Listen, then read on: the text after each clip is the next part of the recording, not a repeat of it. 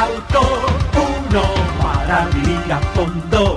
Auto 1 en todos lados para usted. Carlos Rata Graciosi, para vivir a fondo.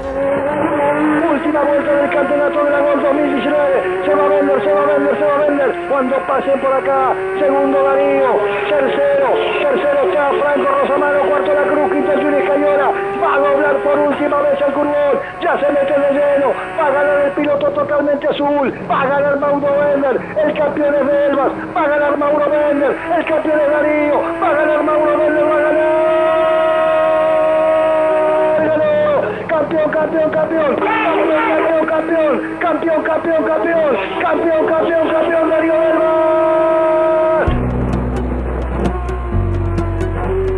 A Carlos Graciosi Pancho Casado, periodista. lo conocí cuando él trabajaba en turismo, en la Dirección Provincial de Turismo, y los primeros contactos fue porque organizaba las caravanas al norte neuquino.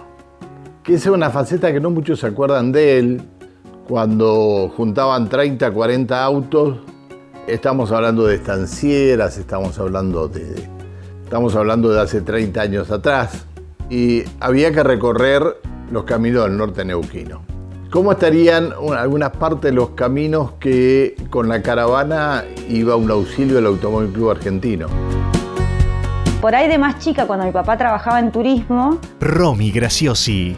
Él eh, armaba las caravanas que iban al norte de la provincia y de eso también tengo unos recuerdos hermosos. Por ahí era chica, pero él era el que hacía toda, organizaba toda la comida de las caravanas y ahí sí pescábamos más desde, el la- desde la costa del lago, pero esas eran unas experiencias hermosas que hoy no se hicieron más durante muchos años. A mi papá le, ha dicho un montón de gente, rata, ¿cuándo vas? Porque eran cosas que se hacían en esa época y eran muy lindas. Y llevaban un montón de gente, ¿entendés? ¿Sabes lo que era arm- armar la cocina para que todo el mundo pueda cubrir las necesidades de esos viajes largos, saber qué comprar? Muy divertido era, muy divertido, la pasábamos re bien.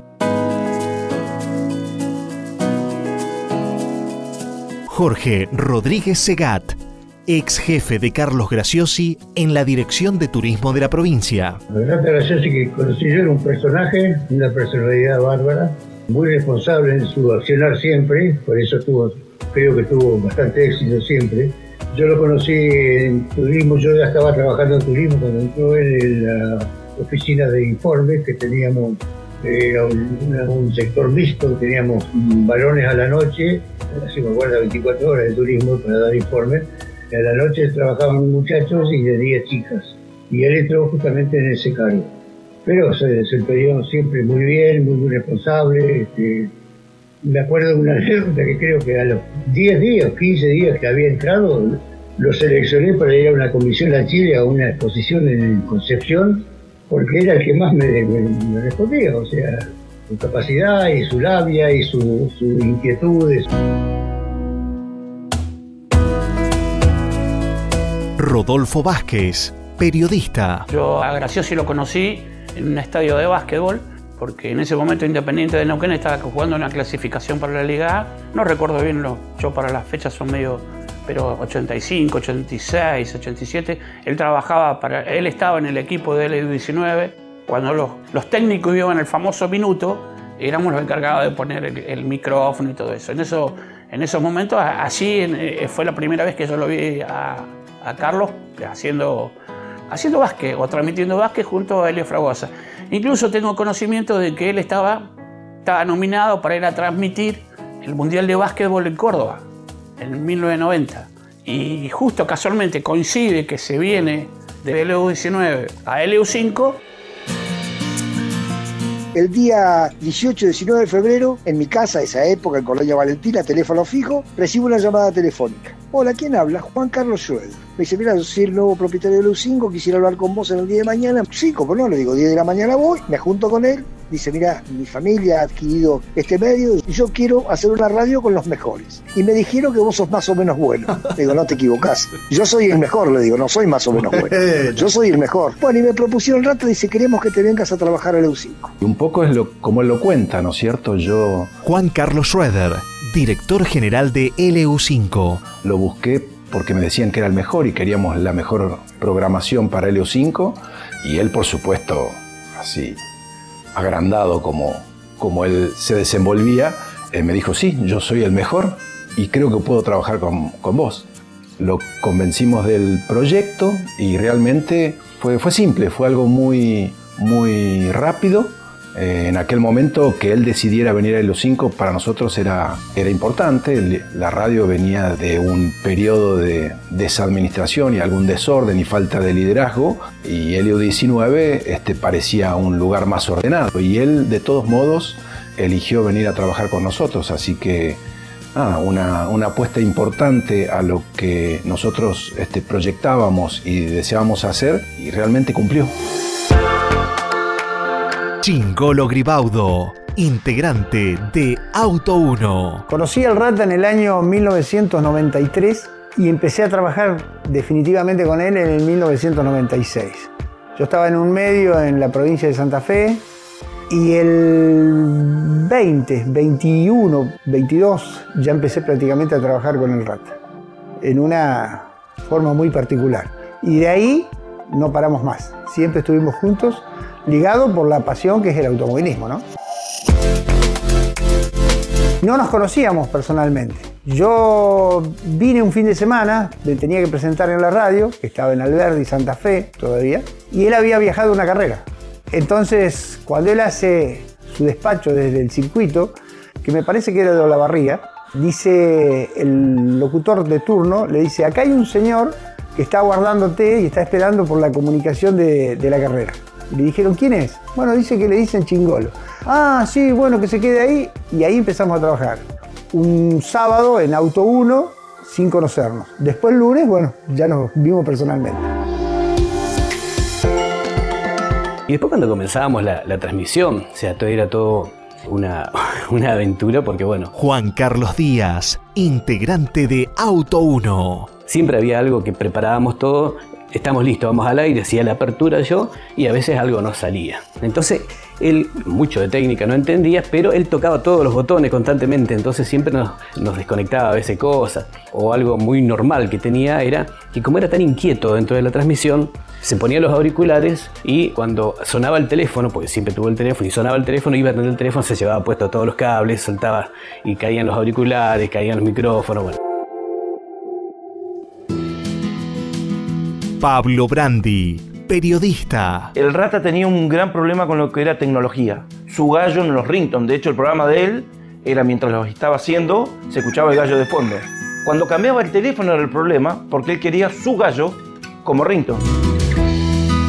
Si hay una entidad señera en el automovilismo deportivo en la provincia de Neuquén, esa entidad señera es la Asociación Atlética Automovilística Centenario. Marcó rumbos, fue progresando. Nosotros le poníamos una chata, un acopladito de la chacra de cuatro ruedas y ahí arriba él transmitía, ponía una mesita, una silla que le dábamos nosotros y ahí transmitía, pues nosotros tomábamos los tiempos en una casilla de camión. Rodolfo Pascal, presidente de la Asociación Automovilística Centenario Competición.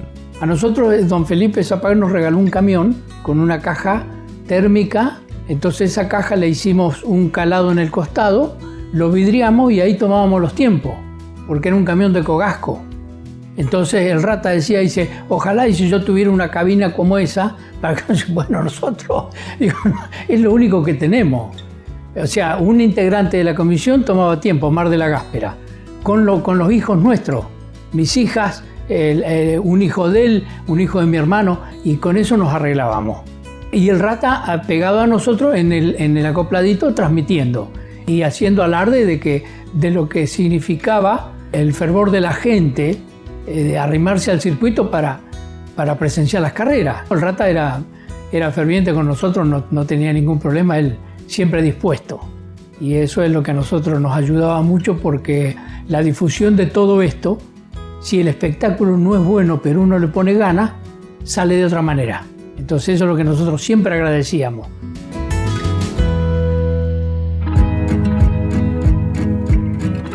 Carlos Graciosi representó al Autódromo de Roca el hecho de darle un, espacio periodístico muy importante, ya que Auto 1, que era su emisión, creo que acompañó a la BGR y al automovilismo en regional en cada una de las competencias que se fueron realizando, principalmente de la monomarca Gol. Jorge Goyo Martínez, presidente de la ABGR. Y después, bueno, tuvo participación importante cada vez que hicimos competencias en el orden nacional con el TC2000, Super TC2000, la Top Rey. Creo que a lo largo de esos 30, 35 años estuvo siempre al lado de la BGR y, y también no simplemente lo, cuando había carreras, sino en las promociones previas de cada una de, de las competencias.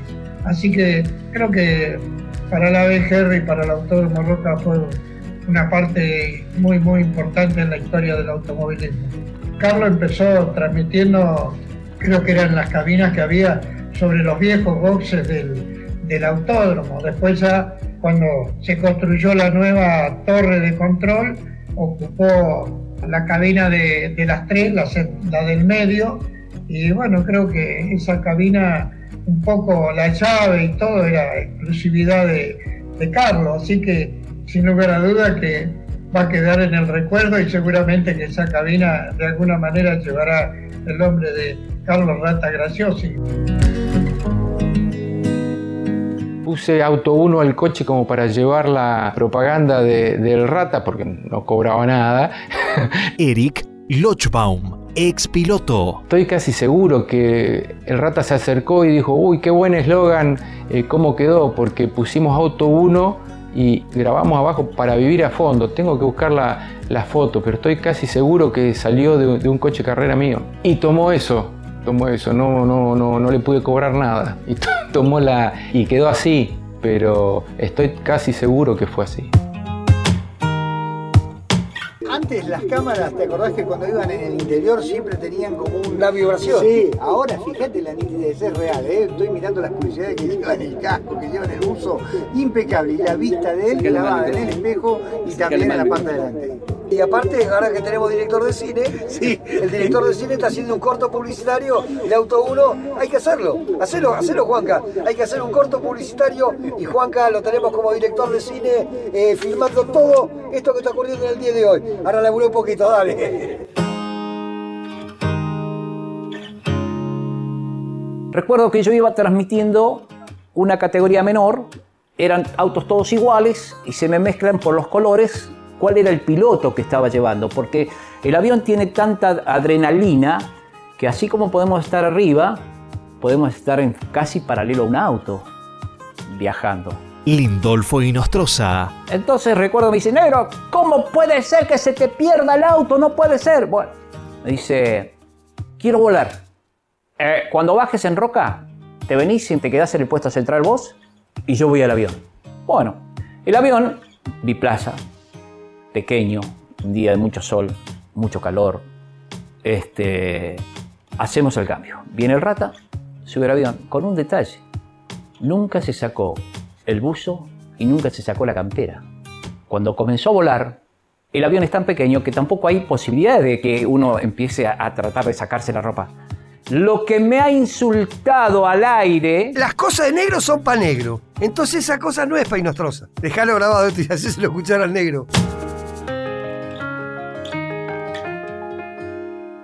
Era juntarse a comer y alguna discusión, a ver, desde lo político, pasando por el automovilismo y, discutiendo sobre comida, a ver si llevaba más ajo, menos ajo, más pimienta, menos pimienta. Eh, el rata, su vida creo que fue una discusión. Eric Lochbaum. Pero era el tipo con el que no te podías pelear. Cuando fuimos a correr las 84 horas de la República Argentina, que bueno, fue en febrero, Buenos Aires, estaba muy fresco Buenos Aires. y, bueno, habíamos comprado, eh, el papá de Marcelo Castro, Alberto Castro, había comprado una piletita para armar de un metro y medio por dos, muy chiquitita, pero para que los pilotos cuando termináramos nuestro turno de correr nos metiéramos al agua a refrescarnos.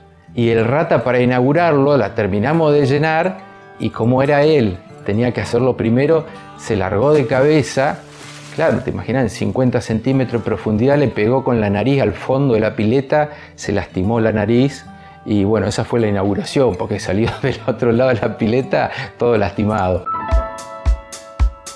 Manu Ursera, piloto. El Rata sin dudas que era un personaje, ¿no? Conocido por todos, había sido en algún momento piloto de karting y entiendo que querido por muchos y con gran relación, ¿no? Destaco que me parece que era un apasionado del deporte, eh, una persona que más allá de que era su trabajo, intentaba dar lo mejor por el deporte y eso es lo que me, lo que me quedo, ¿no? Alguien que, que deja su vida o que hace mucho por, por, la actividad en la que uno trabaja, tengo que estar agradecido, así que ese es mi recuerdo de él y, y la forma en que intento recordar, ¿no?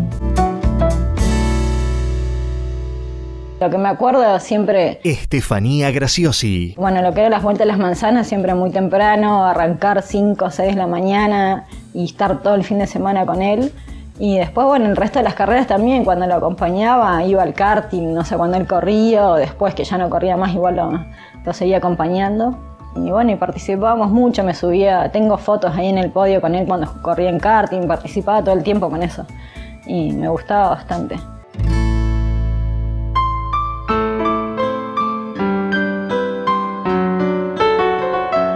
Yo tengo una sola fecha que la separo, la distingo y le tengo muchísimo respeto, muchísimo cariño y que es la fecha por el cual doy la vida, que es el Día del Amigo. Y esto, chingolo, posiblemente tenga que ver con la actividad que uno tiene. Hemos recorrido tantos kilómetros, hemos recorrido tantos lugares, hemos recorrido y conocido tanta gente que yo no sé si es por nuestra forma de ser, tuya y mía en particular, pero tu forma particular y mi forma particular de ser amigos, de, de- de- de enseguida a los 10 minutos que charlamos con un tipo, ya estamos a los abrazos, estamos tomando un vaso de vino, nos fumamos un cigarro. Y este, pero que- es que estoy diciendo la verdad, chingolo. Estoy diciendo, Seguro que sí. Estoy diciendo la verdad. Entonces, esto ha hecho, esto ha hecho que el Día del Amigo para mí, y yo creo que para vos también, sea un día muy especial. Por eso digo, por ahí voy a pasar por, por antipático, por- porque no me gustan los demás días. No, no, no les tengo afecto a los demás días. Sinceramente lo digo, ¿eh? pero el Día del Amigo que no me lo toquen.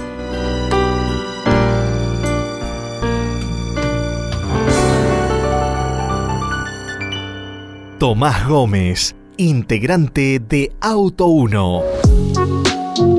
Me parece que lo más destacable y lo que va a ser difícil de, encontrar, o si yo en algún momento me veo en esa situación y me gustaría igualar, es la capacidad de hacer grupos que tuvo siempre. La capacidad de, de unir, de que no se rompa, de, de que todos estábamos amalgamados para ir en un solo objetivo.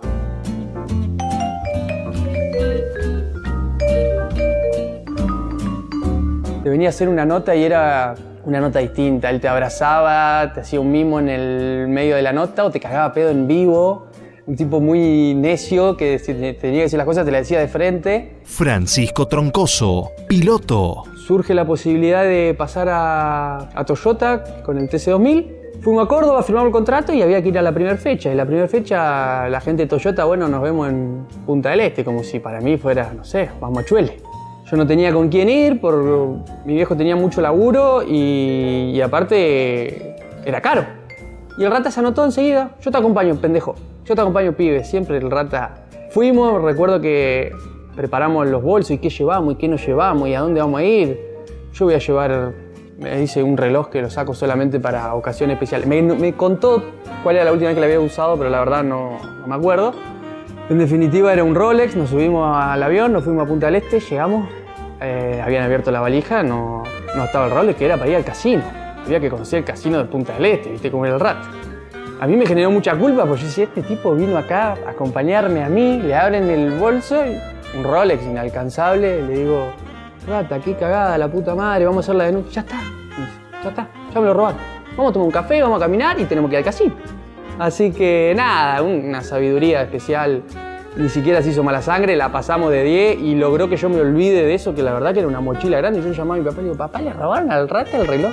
Nada. eh, y me acompañó en mi primera fecha de TC2000 con el equipo Toyota oficial en un callejero sin haber ido a probar.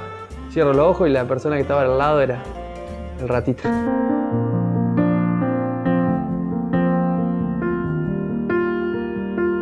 El rata siempre comentaba que le armaban, eh, digamos, cuando volvía a la casa, le, le desarmaban el bolso, todo y lo dejaba ahí, el bolsito, y se lo desarmaban, le limpiaban la ropa y bueno, mi papá de, hicimos un lechón, si no me acuerdo, una carrera de Viedma que vino Tomás y Chingolo, que ellos habían estado a cargo de la cocina y el rata... Camilo Echevarría, piloto. El rata, algo que me acuerdo que siempre comía la cabeza del lechón, ya estaba enojado porque no había encontrado quién había sacado la cabeza del lechón y la cuestión es que la habían envuelto junto a mi papá y algunos de los chicos mecánicos, la habían envuelto con nylon, no es que estaba tampoco para que le ensucie la ropa, la cabeza del lechón y se la habían dejado en el bolso y el rata vino a Neuquén y dejó el bolso 10 días y justo esa vez nadie se lo abrió ni se lo desarmó el bolso teníamos otra carrera y a los 14 días por ahí abrió el bolso y, encontró la cabeza del lechón ahí en el, en el coso, en el bolso, así que nos llamó, me acuerdo así. Eh, bueno, también nos dijo algunas cosas lindas, afectivamente siempre, se lo tomó con mucha gracia y después siempre él tenía alguna que otra picardía para devolverte alguno de esos chistes. ¡Qué bárbaro el tipo!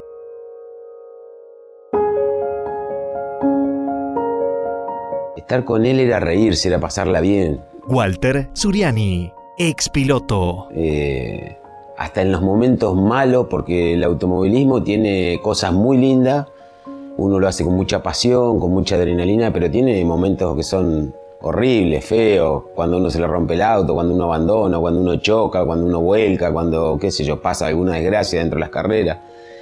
Pero estar con él siempre le ponía esa cuota de humor, esa cuota que te hacía cambiar eh, tu estado y, digamos, y eso es lo que más yo siempre me acuerdo de él lo reflejaba ahora hablando con mi mujer, o sea, hasta el último minuto fui a cenar con él eh, una semana antes y igual contaba cuentas, le ponía onda a la charla sabiendo lo que se venía, porque él sabía lo que se venía. Y yo por dentro no podía creer, decía, desde el día que lo conocí, la, mejor actitud y cuando le queda poco tiempo, la misma. Y yo creo que eso es lo que, lo, por lo menos para mí, lo que lo hace grande a él.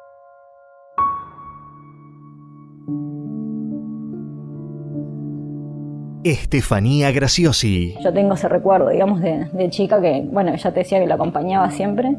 Y todas las semanas, era los miércoles o los jueves, siempre nos juntábamos a comer en la casa de Alberto Castro, que yo lo acompañaba, y ahí estaba Marcelo, el Chelo, el Negro Eric, Santiago, había el Tito Fieg, no sé si lo conocen.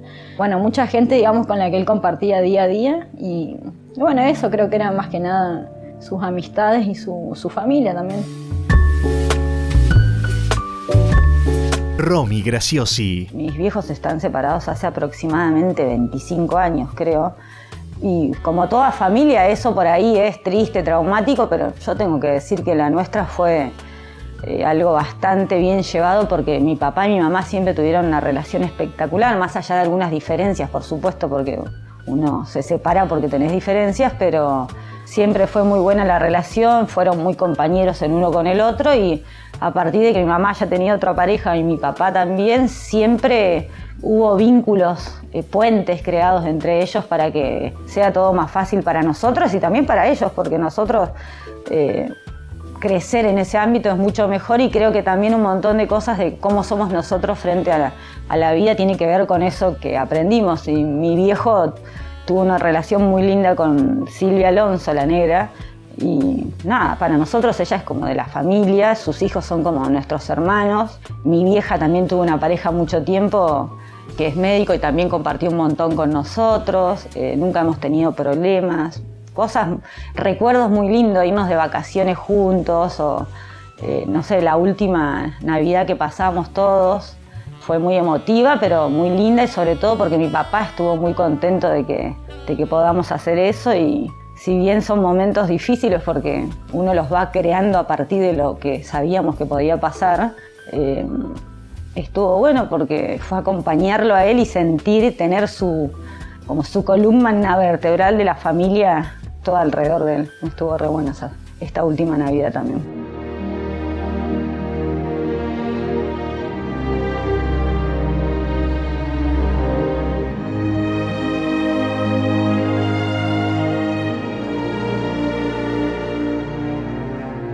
Transmisión gigante del EU5 Radio Neuquén y con la intervención del equipo de Auto ¿Por qué? Porque estuvo Pancho Casado, estuvo Diego Zarco por Majo y el equipo de Auto tomó la posta el día sábado luego de haber hecho flashes informativos el día viernes. quiero despedirme y quiero que se vayan despidiendo los móviles. En este caso, Tomasito Gómez, que lo tengo a mi derecha, a Chincoro Olivado también, a Juan Carlos Díaz. Es una transmisión muy especial para todos. Es una especial que no la olvidaremos esta transmisión. Es la coronación por primera vez en la provincia de Neuquén de la categoría más importante de la República Argentina. Es la coronación de la máxima, es la coronación del turismo de carretera. Y tuvimos la suerte, y yo en particular, tuve la suerte de poder transmitirla. Difícil en diciembre del año pasado sacar esta conclusión. Gracias a Dios, todo se saca adelante y todo se puede lograr poniéndole alma, corazón y vida como le pone la radio, como le pone el equipo de Auto 1 y los integrantes fundamentalmente del equipo. Recuerdo la última transmisión que tuve y el otro día lo hablaba con, con Chingolo, que fue la del 8 de marzo del año pasado, que fue una de las últimas transmisiones, fue la última, del turismo carretera. Juan Carlos Díaz. Cuando finalizamos, si vos me decís por qué, o sea, si bien ya sabíamos el tema de, de su salud y todo lo demás, pero lo veíamos tan bien, fue un, un final con, con, una emoción muy importante.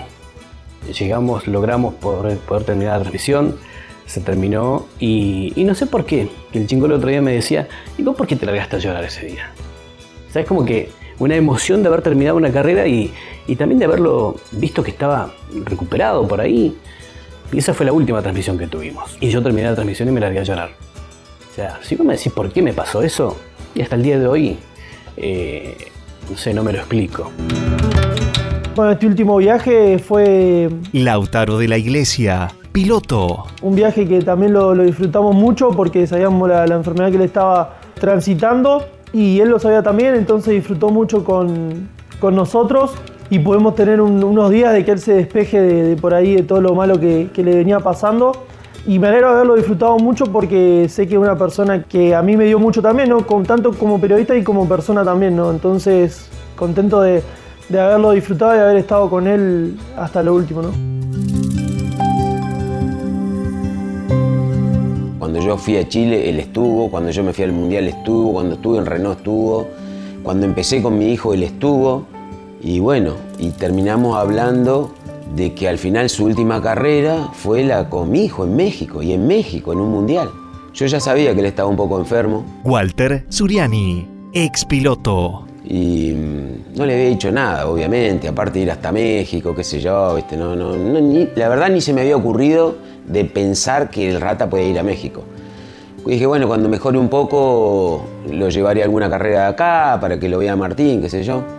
Y él pasó un día por el negocio y me dice, quiero ir a México. No faltaba mucho, ¿eh? faltaban 15, 20 días para el viaje. Y se termino de salir unos estudios, si los estudios me van bien, me voy con vos. Y digo, bueno, buenísimo. Le digo, y si salen mal, estábamos con la Steffi también, estaba la Steffi. Si salen mal, vamos igual. Si salen bien, bienvenidos. Y si sale mal, vamos igual. Y Steffi le dijo lo mismo. No, papá, tenés que ir igual. Bueno, cuento corto, se acomodó, sacó pasaje y arrancamos para México. Matías Ponce de León, relator RTN. Yo siempre digo que la mejor manera de, de, aprender tiene que ver con la enseñanza y con lo que queda en la memoria, con los momentos compartidos, quedarnos con eso, con la, con la buena onda, con la alegría y con las ganas que llegaba al momento de hacer una transmisión, eso nos enorgullece reflejarnos en eso, en ese compromiso. Nosotros queremos ser el rata gracioso y uno quiere ser un poquito de rata gracioso y de llenar de automovilismo a la provincia de Neuquén y a la Patagonia como lo hizo. Para mí es un gusto recordarlo. Yo no sé si a él le hubiera gustado con lo que él era que lo estemos recordando después de, de su muerte, pero Faltaba poquito, él quería llegar al nuevo aniversario de la radio, me lo dijo en más de una oportunidad y me dijo voy a estar bien y, y, se fue. Y se fue y debe estar, no sé, boludeando con alguien arriba, como le gustaba a él. Me salió la cosa, dale que te hago de vuelta, dale. Y encontrarse con, con amigos que se habían ido y con amigas que se habían ido y bueno, ahí debe estar y la debe estar pasando bien. Festejemos nuestros triunfos con canciones varoniles, armoniosas, y febriles como los ritmos del mar. Mira, yo tuve una suerte en mi vida, digo. Laburé en todos los lugares que quise laburar e hice los laburos que quería hacer. He conocido el mundo con las carreras de auto. Y esto no me lo va a sacar nadie. Yo ir a la cuenta mía del banco y no tengo un solo peso. Pero tengo la satisfacción de haber viajado, de haber conocido, de haber compartido con amigos, que es lo que más quiero en la vida. La familia y los amigos es lo que más quiero en la vida. Siempre fuimos vencedores, defendiendo los colores de la insignia. ¿La conoces? La semana que viene volvemos. Por supuesto. Gracias a 5 gracias a la gente. de alegría, derrotamos valentía, con nobleza, con nobleza sin igual. Sin enojos ni altiveces, siempre fuertes, siempre unidos, por mensana conocidos, lucharemos sin cesar. Pues sin luchas no hay victorias y nosotros las queremos, porque siempre padecemos hondo anhelo, hondo anhelo de triunfar.